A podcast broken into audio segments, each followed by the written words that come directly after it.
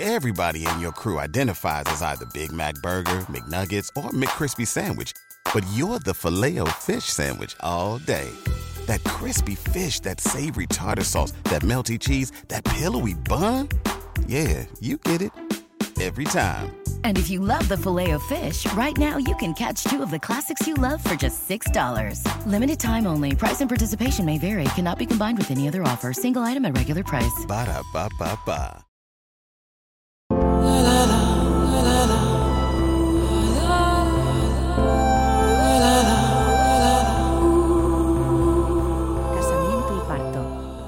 La debacle de las derechas.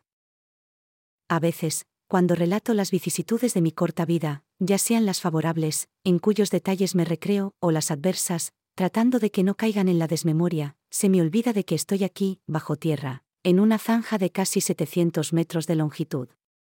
La taparon como han hecho con otras muchas para ocultar su genocidio. No estoy sola. Me acompañan muchas voces silentes. Desde el momento en el que anuncié mi embarazo procuramos disponerlo todo lo antes posible. Así que, a instancias de Manolín, Clemencia, reticente, había hablado con el octogenario conde al que pertenecía aquel desvencijado corralón y pudimos alquilar el bajo 3. De todos modos, al noble le interesaba más el cobro del alquiler que cualquier ideología, y nosotros, los Flores, éramos buenos pagadores. Ni mi hermano mayor ni su familia política sabían que yo estaba encinta o que me casaría por lo civil. Jamás hubiesen intercedido por nosotros. Mi hermano estaba tomando una escabrosa deriva derechista. Él y su familia política eran votantes de la CEDA, un partido tan afecto a la Iglesia que las izquierdas le llamaban clerical vaticanista. Tampoco dejaban de lado al ejército.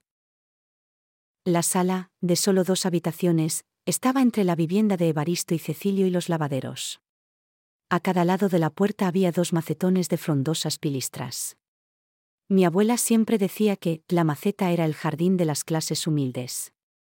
En poco más de una semana, Eusebio y Alberto la pintaron de blanco y la amueblamos con sencillez. No faltaba la camilla, que vestimos de pana de color verde y un aparador en el que colocamos la radio que mi padre nos compró y sobre el que se veía el cuadro de mi vecino pintor. Era como si el atardecer sostuviera al puente de Triana y se reflejara en el río que fluía anaranjado. Las náuseas y los vómitos ya habían desaparecido, aunque notaba que se estaban produciendo profundos cambios en mí. Tenía sentimientos intensos y contradictorios, que me desorientaban y agriaban mi carácter, pero Eusebio me trataba con amorosa paciencia. Mi labor en el hospital tenía altibajos por la animadversión que sentían los tocólogos hacia mí. No obstante, yo procuraba llevarlo a cabo con eficacia y consideración hacia las mujeres sin recursos que acudían para parir, sin dejar por ello que nadie usurpara mis competencias. En cuanto a ellas, me dolían sus señales de maltrato y las animaba a denunciar. Las leyes legales las amparaban, pero traían el terror reflejado en sus rostros. No creo que la nota mandada por el Colegio de Matronas a sus afiliadas hubiese tenido efecto. La violencia hacia las mujeres parecía un mal endémico en aquella sociedad machista. No obstante, no me resignaba y, en cada historial, tomaba notas de su estado físico y emocional, lesiones, hematomas, costillas rotas y profunda tristeza. Algunas mujeres habían abortado por esas agresiones y venían buscando ayuda médica. También, a espaldas de la jefatura, hice amistad con algunas enfermeras, que me comunicaban cualquier incidente en ese sentido. A comienzos de febrero, una vez que nos dieron cita en el registro civil para contraer matrimonio, pedí en secretaría el permiso preceptivo de cinco días laborales. Imaginé que las monjas sellarían la instancia, pero no era así, se necesitaba la firma expresa del jefe del equipo de tocólogos. Una de las mañanas en la que cogí el tranvía, se hablaba entre los pasajeros de hazaña y las estratagemas de las derechas. Lo han acosado tanto que lo están transformando en un mártir, dijo alguien. Lo peor es que a pesar de haber sido exonerado de toda culpa en los hechos de octubre y puesto en libertad, siguen con sus acusaciones. Pero ellos tienen mucho que callar, comentó otra persona. Ese día, coincidí con Asunción, que estaba en el descansillo de la puerta trasera. Nada más me vio, me advirtió. Ten cuidado, Consuelo, que te han tendido una encerrona por lo del permiso. No menciones que te he dicho nada. Lo tendré en cuenta. Me esperaba algo. Y, en efecto, Núñez no tardó en mandarme a llamar a su despacho por medio de una religiosa. Al aporrear la pesada puerta para avisar de mi presencia y abrirla, vi que el doctor charlaba de pie, al lado del ventanal, con el padre Eleuterio, a quien yo le había negado el saludo desde mi incorporación en las cinco llagas. Nada más entrar, el tocólogo se dirigió a mí en tono jocoso. He observado que se casa el día 23 de este mes y pide permiso retribuido. El padre y yo hemos estado comentando esa ocurrencia de los republicanos de las bodas civiles. Estamos de acuerdo en que el matrimonio es un sacramento y no debe celebrarse ante un funcionario, siguiendo los preceptos de un impostado derecho civil. Así no adquiere la calidad de sacro. Ya soy mayor para saber lo que me conviene, respondí. Ya les había perdido no solo el miedo sino el respeto. No eran dignos de él. Y esa ley le obliga a usted y al hospital a concedérmelo. No creo, además, que sea un sacramento ni tenga nada de sagrado. Si Dios uniera a los cónyuges, entonces nadie podría separarlos. Y la Iglesia lo hace a menudo en los tribunales eclesiásticos con la gente de posibles. Entonces, intervino el cura irritado, tocándose la cruz de plata que le colgaba del cuello. Eso es blasfemia, señorita. Debería ser excomulgada. No me gustó su actitud desde que puso un pie en esta escuela. Para los cristianos, el matrimonio civil es un concubinato vergonzoso y execrable, que no se puede secularizar. Como dice el doctor, es algo sagrado al que se le debe acato, y su jurisdicción pertenece plenamente, al igual que todas las cosas sacras, a la Iglesia. Cualquier injerencia del poder civil en esa materia es una usurpación sacrílega. Ustedes tienen mucho que callar, no me pude contener. Y dirá para los católicos. Ser cristiano es otra cosa. Es incluso un atentado contra la propia libertad de conciencia, siguió, porque obliga a los fieles a celebrar un acto que repugna su fe y que consideran nulo. Era un hombre bastante grueso. Casi no podía amarrarse el cinturón de la sotana. Nadie les obliga, interrumpí. Pueden casarse solo por la iglesia, si quieren. Y dirigiéndome al doctor, le apremié. Espero, doctor, que no tenga inconveniente en firmar el consentimiento. No sé si ha leído la legislación vigente. Núñez tenía la respiración acelerada por la impotencia. Sus ojos azules estaban ennegrecidos. Haga lo que le venga en gana, replicó, firmándolo con desgana y tirándolo sobre la mesa. Piénseselo bien, me advirtió el cura. Como ha dicho el cardenal Segura, el matrimonio civil no es legítimo. Es barraganía. Los que se casan así no son marido y mujer. Mal ejemplo me pone. Ese cardenal comenzó una guerra entre los católicos y el gobierno legítimo de la República. Y no me importa que me excomulguen. La Iglesia se ha convertido en instrumento de la política, olvidándose de los pobres.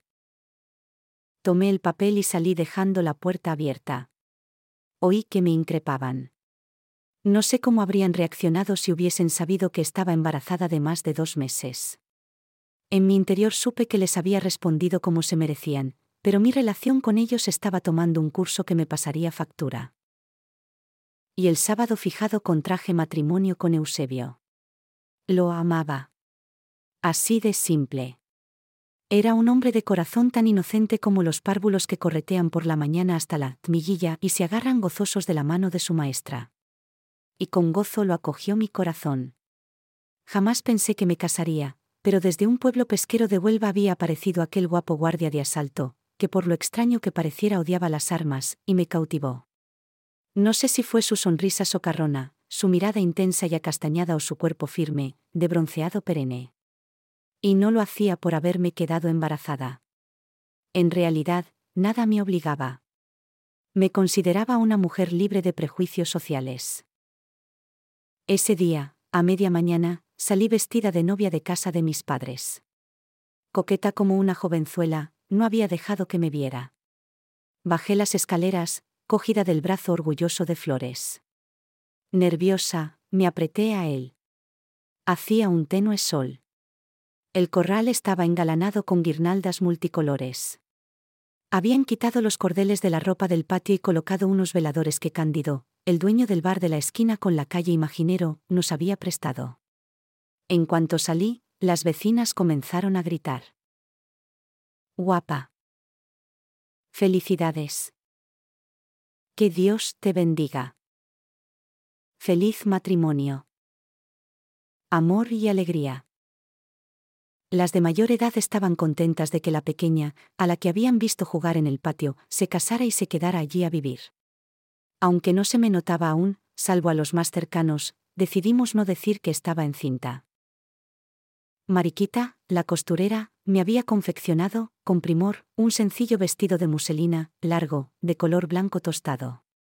Tenía mangas tres cuartos y el cuello alto con ribetes bordados. Evaristo y Cecilio, que estaban al corriente de mi situación, me habían regalado el velo y los guantes. Yo llevaba el pelo apenas recogido con unas flores de mimosa. A mi madre, que iba detrás con justa, le había cosido una falda y una blusa de franela estampada azul marino, casi del mismo color que la chaqueta de mi padre. Se había puesto el chal de rosas grandes que mi abuela siempre usaba en ocasiones especiales. Eusebio me aguardaba abajo, en la puerta de nuestra vivienda, con su padre y su hermano que habían venido desde la Antilla. Por fin los conocí. Eran entrañables como él. Mi guardia de asalto tenía una particular luz en sus ojos. Le sentaba bien aquel traje marrón claro que mi hermano Alberto le había cedido de su propia boda. Su corbata era del mismo color que mi vestido. No quería ir de militar. La persona política que conocí en la puerta del hospital se fue convirtiendo poco a poco en un hombre de izquierdas. Existían pocos en ese ámbito. Y nos dirigimos al registro civil, en la audiencia territorial de la Plaza de San Francisco. Fuimos en dos coches, que mi hermano Manolín, aunque contrario a mi boda civil, había conseguido de sus clientes. Él conducía uno y Alberto el otro. Sin poder remediarlo, al entrar en aquel edificio, rememoré el juicio por el aborto de Jacoba y me sentí mal, pero procuré despejar la cabeza de cualquier idea dolorosa. La sala de bodas era sobria. Tenía tres bancos para la familia y una mesa de madera oscura con un atril sobre el que se apoyaba el libro de la Constitución. No había más adornos. Sin embargo, las palabras del funcionario me complacieron.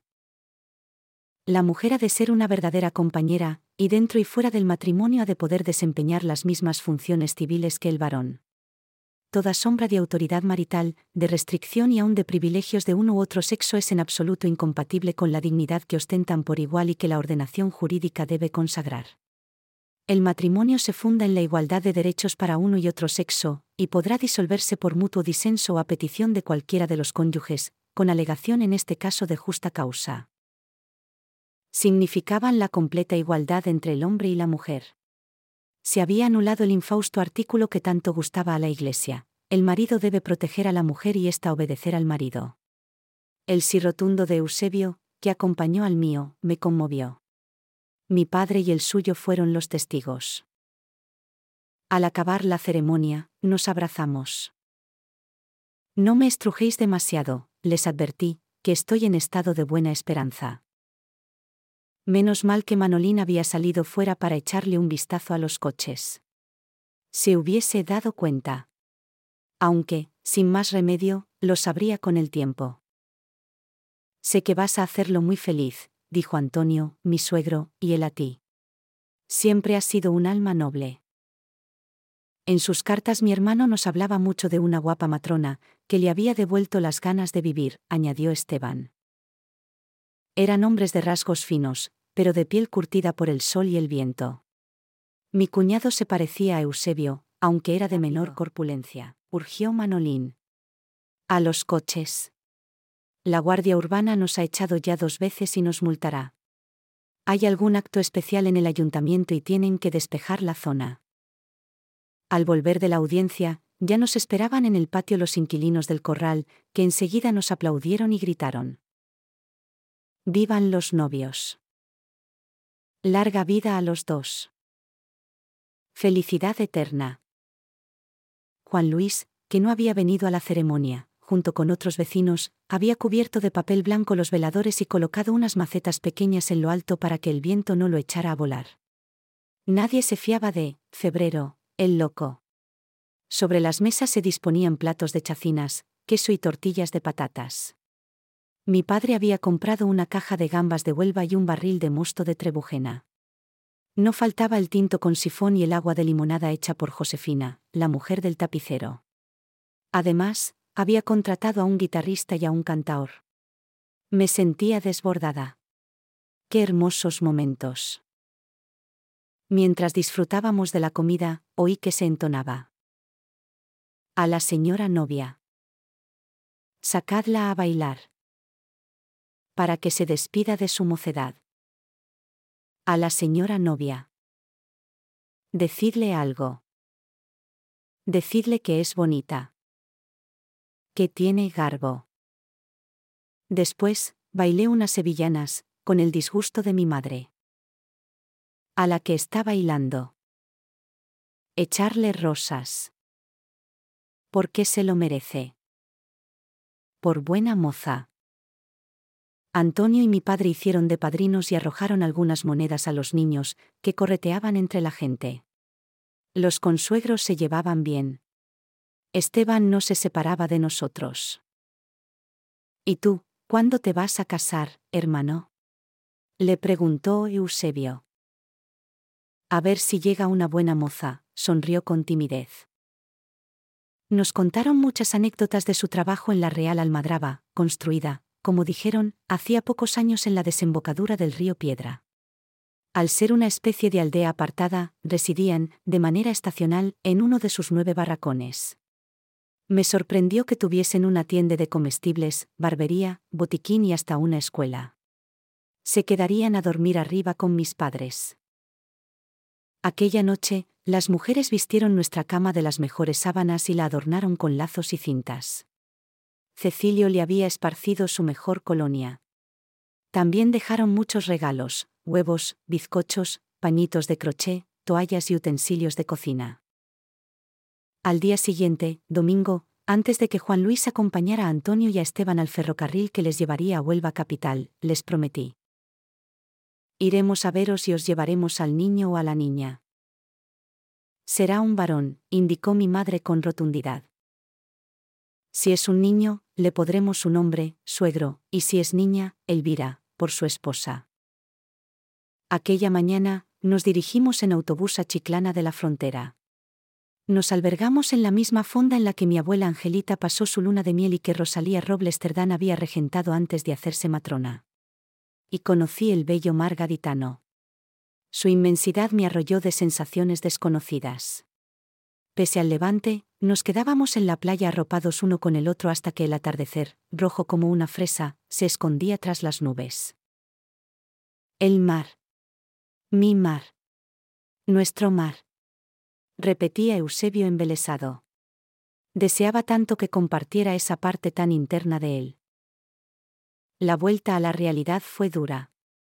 Tendría que enfrentarme de nuevo a aquellos desaprensivos, a quienes no negaba su preparación, pero sí su ética. Seguía atendiendo los partos normales, como se me había prescrito, y tomando nota pormenorizada de cualquier anomalía en cuanto al maltrato. Aunque vivía en el Bajo, pasaba más tiempo en casa de mis padres que en la mía. En las horas libres, si Eusebio estaba de guardia, subía y me quedaba con ellos. Los necesitaba más que nunca. No les solía hablar del asunto del hospital para no preocuparles, aunque no hay duda de que notaban algo. De vez en cuando, mi madre me preguntaba. ¿Todo bien por el hospital? No puede ir mejor, le respondía consciente de su escepticismo. Flores, que de lunes a viernes llegaba de capitanía sobre las seis de la tarde, se sentaba conmigo y me comentaba cosas de su trabajo y de los asuntos de la República. Tenía buena relación con su jefe más directo, el general Villa Abrille, de Madrid, con destino en Sevilla. Es uno de los pocos militares de tendencia izquierdista, comentaba. Yo le agradecía que me informara de política, tan importante para la vida cotidiana. Entre el trabajo y el embarazo no tenía tiempo de leer los periódicos ni de asistir a las reuniones de la UGT o de las juventudes. Solo a veces escuchaba la radio. Mi madre siempre estaba faenando o charlando con alguna vecina. Se negaba a que la ayudara en mi estado, ya de cuatro meses, aunque yo no le hacía mucho caso. Algunas veces comentaba. Qué pena que no tenga la vista bien. Te asistiría en el parto. Aproveché a que salía a los lavaderos con alguna ropilla y le pregunté a Flores si se presentaría para Edil en las siguientes elecciones municipales. Sí, sigo con la idea. Ya lo estamos conversando, pero lo tengo difícil. Vamos a respetar a los ediles que formaban parte de la corporación de 1931, de los que aún están en condiciones aptas 32. Y si nos presentamos en coalición habrá que añadir a las listas algunos concejales de otros partidos republicanos y de izquierda. De todos modos, es pronto, aún estamos tratando de rehacer nuestras filas después de la debacle de octubre del 33 que llevó a la dimisión de Azaña. Se había roto la coalición republicano-socialista, apunté, y las derechas se coaligaron. Sabían lo que hacían. Esta vez no sucederá lo mismo, auspició mi padre, aunque hay muchos socialistas en la cárcel desde la huelga del 34 y hasta su periódico está censurado. Existen además distintas facciones en sus filas, como sabes, añadí. Pero hay indicios de unión, aseveró. En ese momento, llegó mi madre que parecía que se le había olvidado algo y nos oyó hablar. Consuelo, deja la política, que no es bueno que te alteres. Y tú, Manuel, no la incites, que siempre estás con lo mismo. Pero él siguió. No sabes que el 20 de marzo, reapareció Azaña en las Cortes para dar un discurso. Incluso en contra del reglamento, se le permitió defenderse por las acusaciones falsas que se habían vertido contra él. Ha cortado toda posible relación política con Alcalá Zamora por haber dado pábulo a tantos rumores. Entre otras cosas, apeló a la necesidad de disolución de las Cortes y de convocatoria de elecciones. Quiere comenzar una campaña de mítines a gran escala. Asistiré a alguno de ellos, si me es posible. Ojalá pudiera ir con usted, padre. Estás loca, Consuelo. exclamó mi madre. Anda, que te pongo una taza de leche calentita con canela para que no se te suba la tensión. Que cogí el tranvía, acompañada de Eusebio, se originó otro de los típicos intercambios de opiniones entre los viajeros. Yo no solía intervenir y menos en mi estado, porque el traqueteo me causaba náuseas. La CEDA ha obligado a adjudicar al Erroc si se ha hecho con cinco carteras, comentó un señor con una camisa blanca, bien almidonada. Gil Robles ha exigido para sí el Ministerio de la Guerra y lo primero que ha hecho es rodearse de generales, añadió alguien más. No sabemos qué planea. Ha nombrado a Francisco Franco como jefe del Estado Mayor por sus exitosas campañas en África. Ese general se quedó sin destino cuando Azaña, ministro de la guerra entonces, cerró la Academia Militar de Zaragoza, explicó mi marido que iba vestido de guardia de asalto. Me extrañó que interviniese. Y dirigiéndose a mí, comentó irritado, en voz baja. Se negó a arriar la tricolor hasta recibir órdenes precisas y Azaña lo designó para el mando de una de las brigadas de la guarnición coruñesa, en situación de reserva. Ojalá pierda su rango y grado. La academia, la niña bonita del ejército, se había convertido con Franco, su director, en un nido de ideas propias de los militares africanistas. Recuerdo cómo mandó las sanguinarias tropas moras a Asturias. Sin duda, se oponía al proyecto de hazaña de neutralizar al ejército y ponerlo bajo el control de las Cortes y del gobierno, indiqué. Por el ámbito en el que trabajaba, Eusebio estaba bastante bien informado. Y no era extraño que se hablara de los militares. Tenían una gran popularidad. Se anunciaban sus ascensos, destinos, maniobras e incluso actos sociales. Se conocían quiénes eran los jefes militares provinciales, ya que sobre ellos recaía el poder cuando se declaraba el estado de alarma o de guerra, algo muy frecuente. Lo que tienen que hacer es darnos trabajo. Y mi sueldo de limpiadora es el único que entra en casa. Quieren ponernos a arreglar carreteras, oí que dijeron. En la Alameda, me despedí de mi marido. Eusebio era consciente del acoso que sufría en el hospital. De continuo, me pedía que renunciara y viviéramos de su sueldo, pero no estaba dispuesta a abandonar mi profesión. Cuídate mucho, Consuelo. Y no les eches cuenta, me animó. No hubo más incidentes allí con anterioridad al alumbramiento de mi hijo, solo tuve que pedir el permiso maternal unos días antes, porque me era imposible atender a los partos. Por lógica, los tocólogos y mis compañeras se dieron cuenta de que me había casado estando embarazada, pero nadie se atrevió a decirme nada. Iban conociendo cómo reaccionaba. El miércoles 31 de julio, sobre las 2 de la mañana, ya algo apaciguado el calor del día, empecé a sentir las contracciones del parto junto a un dolor sordo en la espalda y el bajo abdomen, y una sensación de opresión en la pelvis. Reconocía todas esas señales como matrona que era, pero jamás las había experimentado. Ya está aquí, Eusebio. Le comuniqué alterada. Tras despertar a mis padres, fue a buscar un taxi a la calle San Vicente y enseguida me llevó a las cinco llagas. Me atendió Clara, que estaba de noche.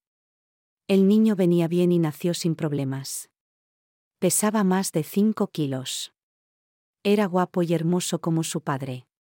Lo arropé un momento entre mis brazos y, aunque aún tenía fuertes calambres en las piernas y sudaba a chorros, me sentí la mujer más afortunada del mundo. Por la mañana, ningún médico vino a visitarme ni siquiera a darme el alta. Una monja me la trajo pasadas las doce del mediodía. Matilde tampoco se acercó. No me importó. Me sentí arropada por Eusebio y por mis padres, que habían llegado temprano.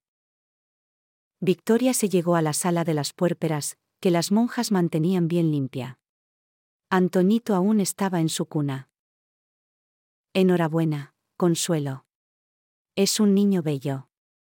Y felicidades al padre y a los abuelos, dijo entusiasta.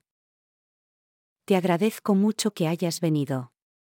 Creo que Matilde nos vigila, le comenté. Pero, ¿es que no voy a poder felicitar a una compañera y antigua alumna? No faltaría más. Te quería referir antes de que te fueras que he tenido acceso a las actas de la asamblea que los tocólogos celebraron el mes pasado. Quieren gestionar ellos mismos el INP y el seguro de maternidad y relegarnos a sus auxiliares, pero no lo han conseguido. El instituto ha sido firme y solo ha admitido pequeñas modificaciones. Les mueve la codicia e intentan suprimir nuestro papel, observé.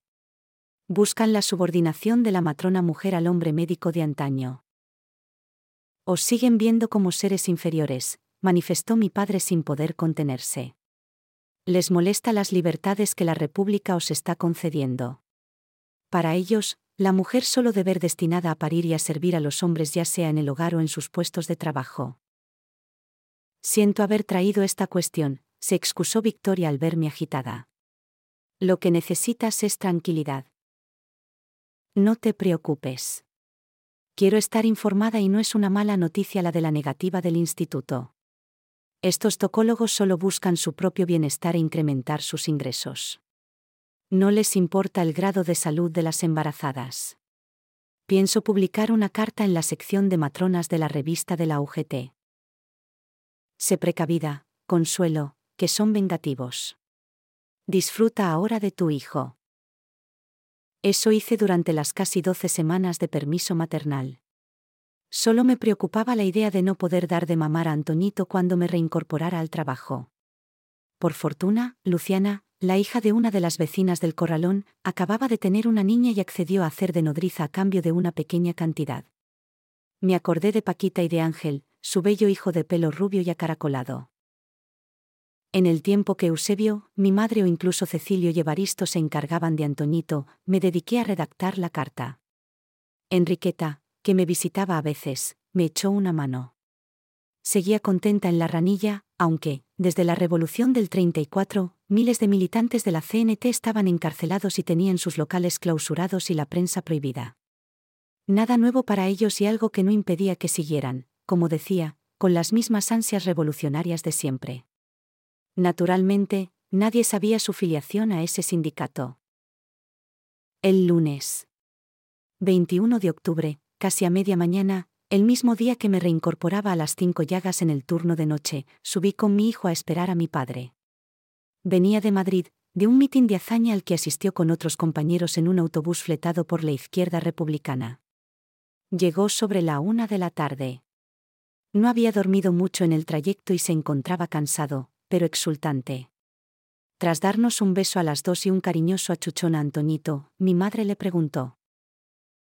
¿Qué tal el viaje? Ha sido apoteósico. No os podéis hacer una idea. Habían acotado y habilitado con graderías el enorme campo de comillas. Venían ríos de personas desde el barrio de Carabanchel y la carretera y el puente sobre el Manzanares estaban atestados de caravanas de coches, autocares y motos de todas partes de España. Un autobús traía un cartel que decía, Levante saluda a Madrid.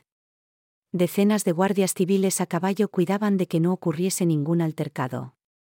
Tuvieron que neutralizar a algunos alborotadores. La gente acallamos a otros. Sé que la UGT ha hecho un buen trabajo para arropar al nuevo Partido Republicano. Sin duda, consuelo. Es de agradecer. Se entiende, observó mi madre. No deja de miraros y de succionar el chupete al mismo tiempo. Será como vosotros de exaltados.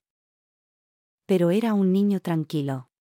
Tenía el pelo castaño claro con tonos cobrizos y unos ojos grandes y sonrientes de color caramelo, que parecían mirarte con ternura. Y que yo me entere de otra cosa, sonreí. Entonces Flores me mostró el billete de acceso. Tenía la fecha del 20 de octubre de 1935, la puerta de entrada, que era la 3, y un texto que decía, todos los donativos que se hagan por razón de este acto se destinarán a la organización del mismo y quedarán, en todo caso, a beneficio del partido. Azaña, continuó, que venía vestido de un gris casi blanco, tuvo que ser escoltado porque todos querían acercarse a él. La gente se apelotonaba para aproximarse a la tribuna en el que se leía en letra grande, decida el país que ha nacido un partido republicano fuerte, caudaloso y nuevo, nuevo pero cargado de experiencia. Habrán asistido muchas personas, indagó mi madre. Dicen que unas 400.000 y no solo republicanos y socialistas, sino comunistas y hasta anarcosindicalistas. Había hombres trajeados con sombreros y otros con monos de trabajo y camisas con gorras. Algunos se cubrían la cabeza con papeles de propaganda para protegerse del sol. Muchas mujeres llevaban flores en los ojales de sus abrigos. Cuando apareció Azaña, hubo una ovación de varios minutos. La gente le coreaba y vitoreaba. Viva la República. Viva España. Viva Rusia. Viva la Revolución Social. Viva el comunismo libertario. Qué emoción, padre. Espero que la derecha se percate de la magnificencia de ese mitin. Para que se viera bien a hazaña, prosiguió, se había montado una tribuna forrada en alto con la bandera republicana. Por encima ondeaba una enorme pancarta, decida al país que ha nacido un nuevo partido republicano fuerte. ¿De qué habló? Le pregunté muy interesada. En ese momento, mi hijo parecía que se había cansado de nosotros y empezó a lloriquear. Le puse el baberito y le di de mamar mientras oía el relato entusiasmado de mi padre. Reivindicaba la vigencia de la República y la necesidad de la coalición entre los partidos afines a ella. Cargó contra la incompetencia y los escándalos de corrupción y malversación del gobierno radical cedista. Denunció, además, los ataques a la reforma agraria de las derechas y su reducción del gasto público y arremetió contra la fiscal, que favorecía a los ricos. Su voz se oía a través de unos potentes altavoces que estaban a los lados. Tienen secuestrada a la República y no hay más remedio que una gran coalición, señalé. Eusebio llegó por la tarde y se quedó con Antonito. En el hospital, la noche no fue tranquila. Atendí el parto de una chica de 14 años que, tras mucho insistir, y a espaldas de su madre, me confesó que había sido violada por su padrastro. Por la mañana, cuando salía para casa, fui a hablar con Victoria Quintero. Rocío Velárdez, su ayudante, estaba allí. La sustituiría en cuanto ella se jubilara. ¿Cómo sigue el niño? Me preguntó nada más verme. Cada vez más precioso. Te quería comentar algo importante. Dime, fue enseguida a cerrar la puerta de su despacho. Rocío es de confianza. He mandado a la UGT la carta. Comento todos los problemas que he observado en el hospital, incluso los casos de violencia a las embarazadas. Lo he firmado yo sola, ya que mis compañeras se negaron. Es normal que tengan miedo a las represalias. Se echarán sobre ti, consuelo. Y poco se podrá hacer respecto a esas infortunadas muchachas, pero al menos será de dominio público. Has hecho bien, añadió Rocío. Era algo mayor que yo. Es una forma de concienciar a esta sociedad de hombres. No creo que se atrevan a despedirme. Saqué la plaza por concurso público. También tendremos más fuerza dentro de poco, indicó Victoria. Se está formando una federación de colegios oficiales de matronas, como ya han hecho los practicantes, que será la representante oficial de todas las matronas españolas ante los poderes públicos. Velará por nosotras y unirá a los colegios provinciales, manifestó Rocío. Seguro que se aprueba y se hace obligatoria. Necesitamos ser más respetadas, expresé. Asistiré con Enriqueta a las asambleas que podamos. Unos días más tarde, cuando iba a la panadería, vi gente arremolinada comprando periódicos en el kiosco, que se había puesto bajo unos soportales por la llovizna. En aquel momento, tenía poco tiempo de leer la prensa, pero me acerqué para ver qué sucedía. La gente comentaba las noticias que publicaba el debate, con fecha 26 de octubre, sobre el caso Estraperlo. La Rox y muchos miembros de su partido están implicados en unos permisos ilegales al empresario holandés Strauss, que pretendía introducir una ruleta manipulable, comentaba un hombre con un abrigo largo de paño. Ha habido dinero de por medio. Parece que el caso salpica también al general Francisco Franco, añadió el acompañante. No comprendo cómo concedieron esos permisos si el juego está prohibido en España. No me extraña que Gil Robles, colaborador de ese periódico tan católico, haya filtrado la noticia, le contestó otro de los que estaban a la espera de comprarlo. Creo que romperá la coalición con el Partido Republicano Radical. Tiene muchas ganas de ser jefe del Consejo del Ministro, añadió el del abrigo, marchándose. En efecto, dos días más tarde la radio también se hacía eco de aquel caso y de otro, el Nombela, el nombre del inspector de colonias, que destapó la estafa de una compañía colonial española. En ese, políticos afines a Lerrox exigieron una indemnización tras la pérdida fingida de un barco perdido. Ayer 28 de octubre de 1935, las Cortes dictaminaron las consecuencias políticas del extraperlo. Los tribunales de justicia no han dictado condena, pero el daño causado a la derecha es irreparable y el Partido Radical se ha hundido a pesar de la votación que excluyó de toda responsabilidad a Lerrox. Si bien, al día siguiente, él mismo ha tenido que dar explicaciones por otro escándalo, el Nombela, y no ha tenido más remedio que dimitir. Gil Robles ha exigido la presidencia del gobierno, pero Alcalá Zamora se ha negado a dar el poder a alguien que no ha proclamado su fidelidad a la República. Opina que Gil Robles es un peligro para la democracia. Antes de Navidades, Eusebio me trajo otra noticia de la que se hablaba en las fuerzas públicas. Parece que Francisco Franco, ante el abandono de Gil Robles de la política, le ha dedicado unas palabras en una comida de despedida celebrada en casa de la marquesa de Argüelles. Le expresó, con gran emoción, que, gracias a él, el ejército había recuperado el honor y la disciplina, y que la rectitud fue la norma del Ministerio de la Guerra, cuando él lo dirigía. Al acercarse el año 36, lleno de avatares, reflexiono cómo podía aquel criminal sentir emoción alguna. ¿Dónde estás, Antonito, hijo mío? Espero que no te internaran o te dieran en adopción. Aunque me pese, ojalá que tu tío Manolín, fuerte ahora entre los sublevados, se haya hecho cargo de ti. Espero que te hable bien de tus padres y que quieras algún día saber qué sucedió. Si exhuman esta fosa, verás la gran crueldad que encierra el subsuelo. Entonces, los que estamos aquí no seremos más que los huesos del olvido.